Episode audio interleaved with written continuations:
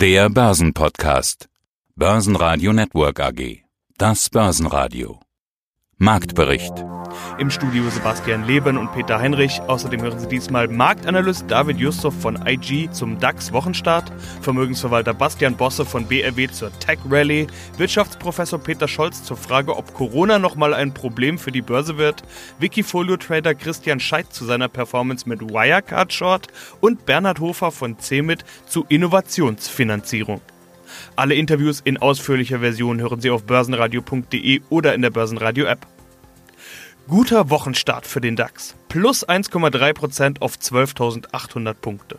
Auch die US-Vorgaben waren gut. Hier sind es mal wieder die Tech-Werte, bei denen die Rallye einfach kein Ende nimmt. Apple, Amazon und Tesla erzielen neue Rekordhochs. Tesla stieg sogar auf 1750 Dollar und steht kurz davor, sich innerhalb weniger Monate verdoppelt zu haben. Amazon hat das seit März bereits geschafft. Es kommt Hoffnung auf, dass die Berichtssaison besser laufen könnte als befürchtet. Den Anfang machte Pepsi, deren Erlöse in Q2 nur um 3% auf rund 16 Milliarden Dollar gesunken sind. Analysten waren von mehr ausgegangen. Die Aktie steigt im frühen US-Handel zeitweise rund 3%. Auch im DAX war die Stimmung gut. DAX-Gewinner war Wirecard mit plus 4,4%, gefolgt von Infineon mit plus 2,9% und Adidas mit plus 2,7%. Verlierer waren VW mit minus 0,5% und die Deutsche Bank und Fresenius Medical Care mit jeweils minus 0,9%. Ja, hallo, liebe Zuhörer, mein Name ist David Yusuf, ich bin Analyst bei DLFX dem Online-Portal des Online-Brokers IG. Von uns erhalten Sie tagesaktuelle Berichte und Analysen zu den wichtigsten Märkten, unter anderem auch dem DAX natürlich und weiteren. Und genau auf den DAX wollen wir schauen. Der startet nämlich stark in die Woche mal wieder. David, woher kommt denn der Schwung zu Wochenbeginn? Ja, man kann sicherlich einige Vermutungen anstellen, woher der Schwung jetzt herkommt. Wir haben ja weiterhin eine gewisse Stabilität in den Aktienmärkten. Das sollte man den Märkten auch dementsprechend auch nicht absprechen, würde ich sagen. Wir befinden uns immer noch in einem aktiven oder intakten Erholungstrend. Also welche Gründe das hat, da mag man drüber streiten. Niedrige Zinsen und so weiter, viel Liquidität im Markt, das haben wir ja alles schon besprochen. Jetzt bezogen auf die kurzfristige Lage haben wir jetzt die Earnings Season, die in dieser Woche beginnt mit den Banken morgen und mit SAP am Donnerstag, soweit ich mich nicht täusche. Und eventuell sind hier oder bauen sich langsam Erwartungen auf, dass die vielleicht doch nicht so negativ ausfallen würden, wie man zunächst einmal vermutet hat oder erwartet hat. Grund sind auch die besser laufenden Konjunkturdaten. Auch hier wurden Erwartungen in den letzten Wochen deutlich übertroffen bei den wichtigen Daten. Und eventuell baut sich jetzt so langsam diese Erwartung auch für die ähm, Earnings Season auf. Jetzt hast du einen Trend angesprochen, einen Aufwärtstrend. Kommen wir doch mal zur Charttechnik. DAX, Charttechnik. Wo stehen wir? Wir haben uns ja irgendwie jetzt wieder massiv in Richtung 13.000 orientiert.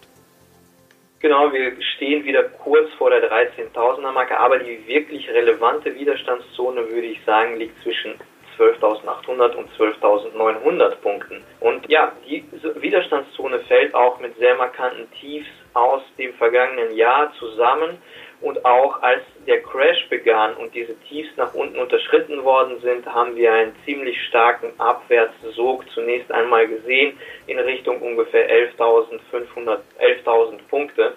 Das heißt, diese Zone ist durchaus relevant. Sie wurde auch schon einmal getestet bei 12.900 Punkten im Juni, Anfang Juni und jetzt läuft der zweite Test ab. Ich denke mal, wenn er gelingt, dann könnten die 13.000 eher einen schwachen Widerstand bieten. Also das heißt, die 800, 900 Punkte Zone ist aus meiner Sicht hier die wichtigere als die 13.000 ausnahmsweise mal. Und dann könnten wir es tatsächlich weiter aufwärts schaffen. Aber bisher haben wir es noch nicht geschafft und es könnte auch ein tieferes Hoch entstehen. Hallo, mein Name ist Peter Scholz. Ich bin Professor für Banken und Finanzmärkte an der HSBA, der Business School in Hamburg. Corona ist nach wie vor das große Thema, das Thema des Jahres. Hoffen wir mal, es bleibt nur das Thema des Jahres 2020. Wissen wir noch nicht, was wir wissen. Die Corona-Neuinfektionen, die sorgen inzwischen doch auch mal für ein Zucken an der Börse. In den USA ist die Lage wirklich dramatisch. Es gibt ständig neue Rekordneuinfektionen. Auf der anderen Seite sind die Börsen ganz gut gestiegen und so wie es zu Wochenbeginn aussieht, steigen sie auch noch weiter. Herr Professor Scholz, ab wann könnte Corona denn wieder zur Gefahr werden für Wirtschaft und Börsen? Oder hat sich die Börse davon schon gelöst? Ja, momentan sieht es so aus. Also mir macht das insofern ein Stück weit Sorge, weil ich glaube, dass die rein wirtschaftlichen Folgen eigentlich jetzt erst in den nächsten Wochen zuschlagen werden. Also bisher gab es ja relativ viel Hilfen. Es gab ja auch Puffer in den Betrieben, zumindest normale gesunde Betriebe haben ja für eine gewisse Zeit einen Puffer. Jetzt ist es so ein Stück weit am Auslaufen, wenn man eben sich so umhört. Viele Unternehmen, die haben immer noch nicht die gleichen Umsätze wie vorher. Und jetzt wird es natürlich dann irgendwann dramatisch. Und habe schon die Befürchtung, dass also die Wirtschaft im Herbst nochmal eine Phase, unabhängig davon, was mit Corona passieren wird, bekommen wird, die dann wirklich schwierig wird. Und sollte es dann tatsächlich im Herbst noch eine zweite Welle geben, was wir natürlich rein aus gesundheitlichen Gründen nicht hoffen, äh, dann könnte es natürlich auch eine relativ schnelle, starke Korrektur geben. Also momentan sind die Börsen sehr optimistisch. Es ist natürlich halt auch viel Liquidität im Markt, die will irgendwie angelegt werden. Durch die Corona-Hilfen ist es zum Teil halt auch nicht weniger geworden. Wenn der Erstes investiert und es woanders hinfließt, ist die Liquidität ja trotzdem im Markt. Also das ist ja keine Frage. Insofern, ja, also ich bin da durchaus, sagen wir mal, skeptisch, wie nachhaltig dieser Einstieg ist. Ich würde es natürlich der Börse gönnen und auch jedem wünschen. Ich bin da grundsätzlich eigentlich eher immer bullisch. Aber ob es wirklich nachhaltig ist, ich habe zumindest Sorge. Jetzt hatten Sie die zweite Welle schon angesprochen. Bundesgesundheitsminister Jens Spahn hat heute Morgen eine Pressekonferenz gegeben, wo er vor allen Dingen vor den Urlaubsheimkehrern gewarnt hat. Die zweite Welle ist real, hat er gesagt. Selbst wenn eine zweite Welle kommt, einen zweiten Lockdown können sich die meisten ja doch irgendwie nicht vorstellen. Das heißt immer, wie soll das finanziert werden? Das hat man beim ersten Lockdown aber eigentlich auch schon gedacht. Der ging ja auch irgendwie. Man versucht es jetzt mit solchen Local Lockdowns, aber wenn überall Corona ist, wäre ja doch auch wieder flächendeckend Lockdown angesagt. Können Sie sich sowas eigentlich nochmal vorstellen, einen echten Lockdown deutschlandweit? Also ich glaube, wenn die Infektionszahlen entsprechend der Höhen klimmen, muss man das zumindest damit rechnen. Also ich meine, im Endeffekt ist es ja eine politische und keine ökonomische Entscheidung. Und die Frage ist natürlich nachher, wer die Entscheidung trifft. Wir haben jetzt in Deutschland durch den Lockdown natürlich glücklicherweise relativ niedrige Infektionszahlen. Das ist natürlich auch normal. Also ich meine, die Menschen daheim sind, können sich in der Regel auch nicht anstecken. Also das ist natürlich ein relativ simpler Mechanismus. Der ist aber natürlich nicht für umsonst zu haben und der hat uns natürlich extrem viel Geld gekostet. Ob man den dann sich eben noch mal ein zweites Mal dann leisten kann oder will, ist natürlich schwierig. Beim ersten war die Stimmung in der Bevölkerung durchaus eigentlich auch viel positiv. Da hat man halt am Anfang auch gedacht, ach komm, vier Wochen Sonderurlaub, gibt Schlimmeres. Also erst hat sich dann so abgezeichnet, dass es dann doch länger dauern könnte und man gemerkt hat, wie anstrengend das dann auch ist, wenn man überhaupt nicht raus darf. Ja. Also nicht so einfach Urlaub hat, sondern eben auch nicht raus darf. Und sondern einfach auch schwieriger wird und dann auch irgendwann mal merkt, dass es in den Betrieben halt schwierig wird dann kam natürlich auch die Sorge hoch. Insofern ist es natürlich schon ein Thema. Also ich sag mal so, rein ökonomisch kann ich es mir nicht vorstellen, weil ich glaube tatsächlich, die angeschlagene Wirtschaft wäre das also ein ziemlicher K.O.-Schlag. Rein gesundheitstechnisch kann es im Zweifel natürlich erforderlich sein. Das ist halt die Abwägung dann zwischen Gesundheitssektor und Ökonomie. Bastian Bosse, Vorstand der BRW Finanz AG. Starten wir mit der Tech Rallye. Kleines Rätsel des Tages. Welche sechs Unternehmen sind mit einem Wert von 6 Billionen Dollar, also eine Zahl von 12 Nullen, so viel wert wie sechs durchaus große Länderindizes, darunter der DAX, der italienische, der spanische, der FTSE 100, der CRC in Frankreich und Kanada mit, mit seinem CSX. Damit spreche ich natürlich die Tech-Rallye an. Ist das noch realistisch? Ja, es ist ja scheinbar real. Ne? Wir sehen es ja jeden Tag schwarz auf weiß. Und wenn man glaubt, noch vor wenigen Wochen die Spitze kurzfristig zumindest gesehen zu haben, wurde man erneut eines Besseren belehrt. Also real scheint das schon, ob es nachhaltig ist, das sei mal dahingestellt. Wir selbst sind aber auch Profiteur davon. Wir sind schon längere Jahre investiert in zumindest den meisten der hier in Frage kommenden Gesellschaften, erfreuen uns also entsprechend dann an deren Prosperität, auch wenn wir nicht so ganz glauben können, dass das auch nachhaltig und langfristig im gleichen Tempo so weitergehen wird. Also von daher, ich glaube, darin zeigt sich stärker als in vielen, vielen anderen Themen auch, wie sehr, wie prägend doch dieses Thema Covid-19 gewesen ist. Ja, um es für die Hörer etwas aufzulösen, ich spreche natürlich von Apple, Amazon, Netflix, Microsoft, Facebook und Google. Wir verwenden ja auch Google, Amazon und Co. Diese Rallye hilft dir auch dem DAX, der ja heute mit Punktzahlen wieder von über 12.800 Punkten punktet, also auch ein bisschen übertrieben. Kann man das vergleichen? Na, ich denke, es ist von den Inhalten her nicht vergleichbar. Also leider, leider, leider fehlen uns solche Gesellschaften. Dann müssten wir auch nicht immer fortgesetzt den Performance DAX nach außen tragen, um ihn dann mit dem S&P 500 auf Preis Basis entsprechend dann zu vergleichen. Uns fehlen diese Gesellschaften tatsächlich. Wir sehen es ja, wir haben phasenweise mal eine Rallye, wo dann wir im Gleichschritt mit dem nordamerikanischen Markt nach oben wie auch nach unten gehen, aber es ist dann immer wieder abhängig von diesem konjunkturellen Momentum. Und die Wert der von Ihnen gerade genannten Gesellschaften, die sind ja doch relativ konjunkturell unabhängiger. Also wenn man so eine klassische Konjunktur in den Vordergrund rücken möchte. Das, wie gesagt, fehlt uns doch sehr. Deswegen haben wir auch die großen Herausforderungen hier. Wir steigen heute zumindest mal. Wir sind vergangene Woche Freitag auch im DAX gestiegen.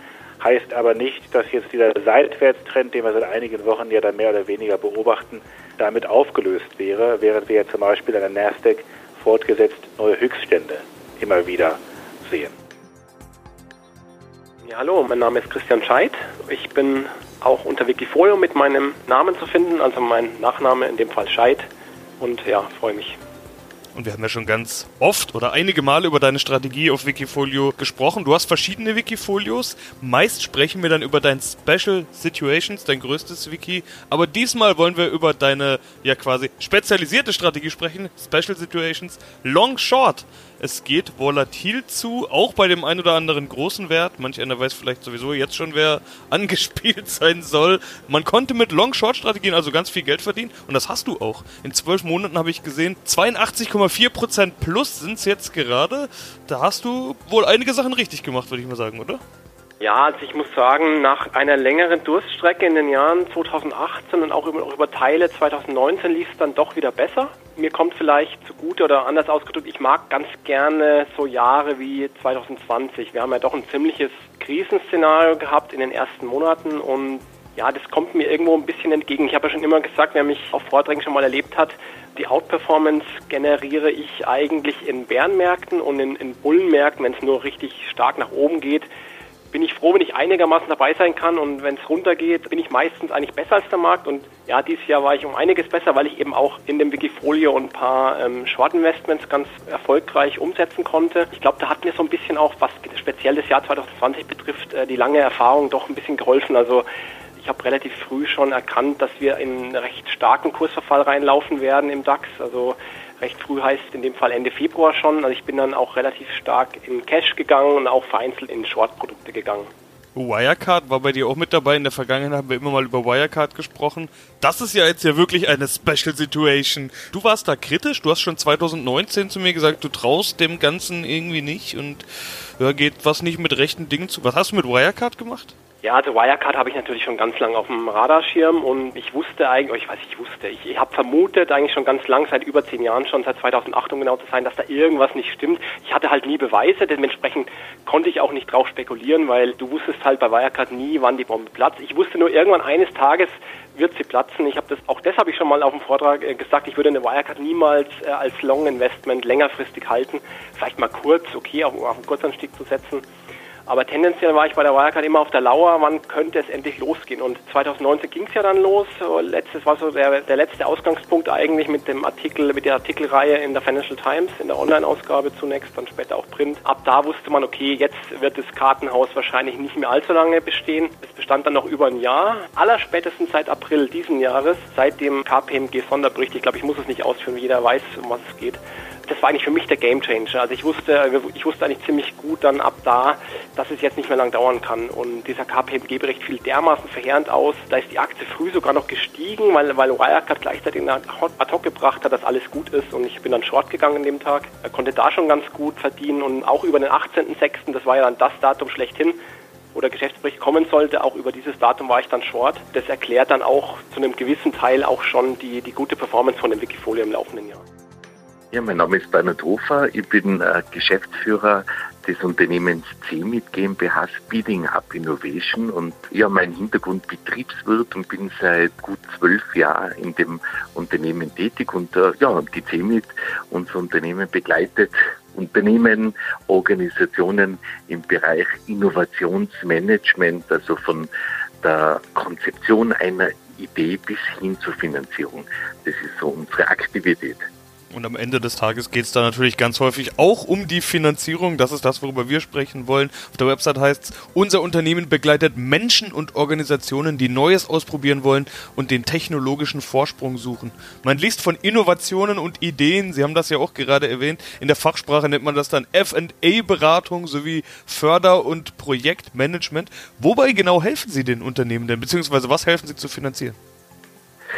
Also am Anfang steht eigentlich immer eine Idee, vor allem ob das jetzt arrivierte Unternehmen oder ob das im Neudeutsch Startups sein. Eine Idee steht da, man versucht irgendwo am Wettbewerb sich zu messen und ganz neue Produkte, Dienstleistungen einzuführen. Und da geht es oft einmal darum, diese Idee zu quantifizieren, mit dem Markt abzugleichen. Inwieweit ist das besonders? Was brauche ich dazu?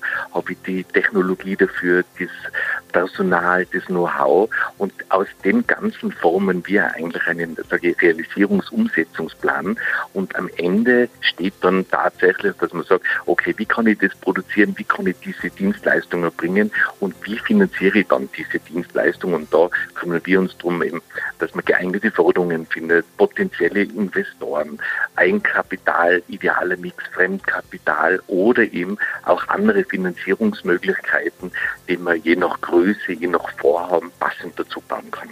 Also das ist dann unser Job praktisch, Innovation in die Realisierung und da geht es dann um diese Finanzierung. Ja, jetzt haben Sie schon ganz interessant gesagt, äh, dass auch Startups dabei sind. Also haben Sie da eine gewisse Mindestgröße eines Unternehmens? Nur etablierte Unternehmen scheint es ja nicht zu sein, wenn Sie selbst Startups, da, da sind ja die spannenden Ideen, aber das sind oft ja gar keine richtigen Unternehmen, sondern eigentlich ist das dann manchmal ja nur die Idee und nicht viel mehr.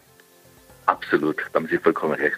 Also interessant ist es so, man, man, muss als Unternehmen nicht sagen, Early Unternehmen, Early Startups, Early Ideen, das ist natürlich jetzt rein vom finanziellen, von der Substanz, von der Machbarkeit her ist da oft nicht viel da.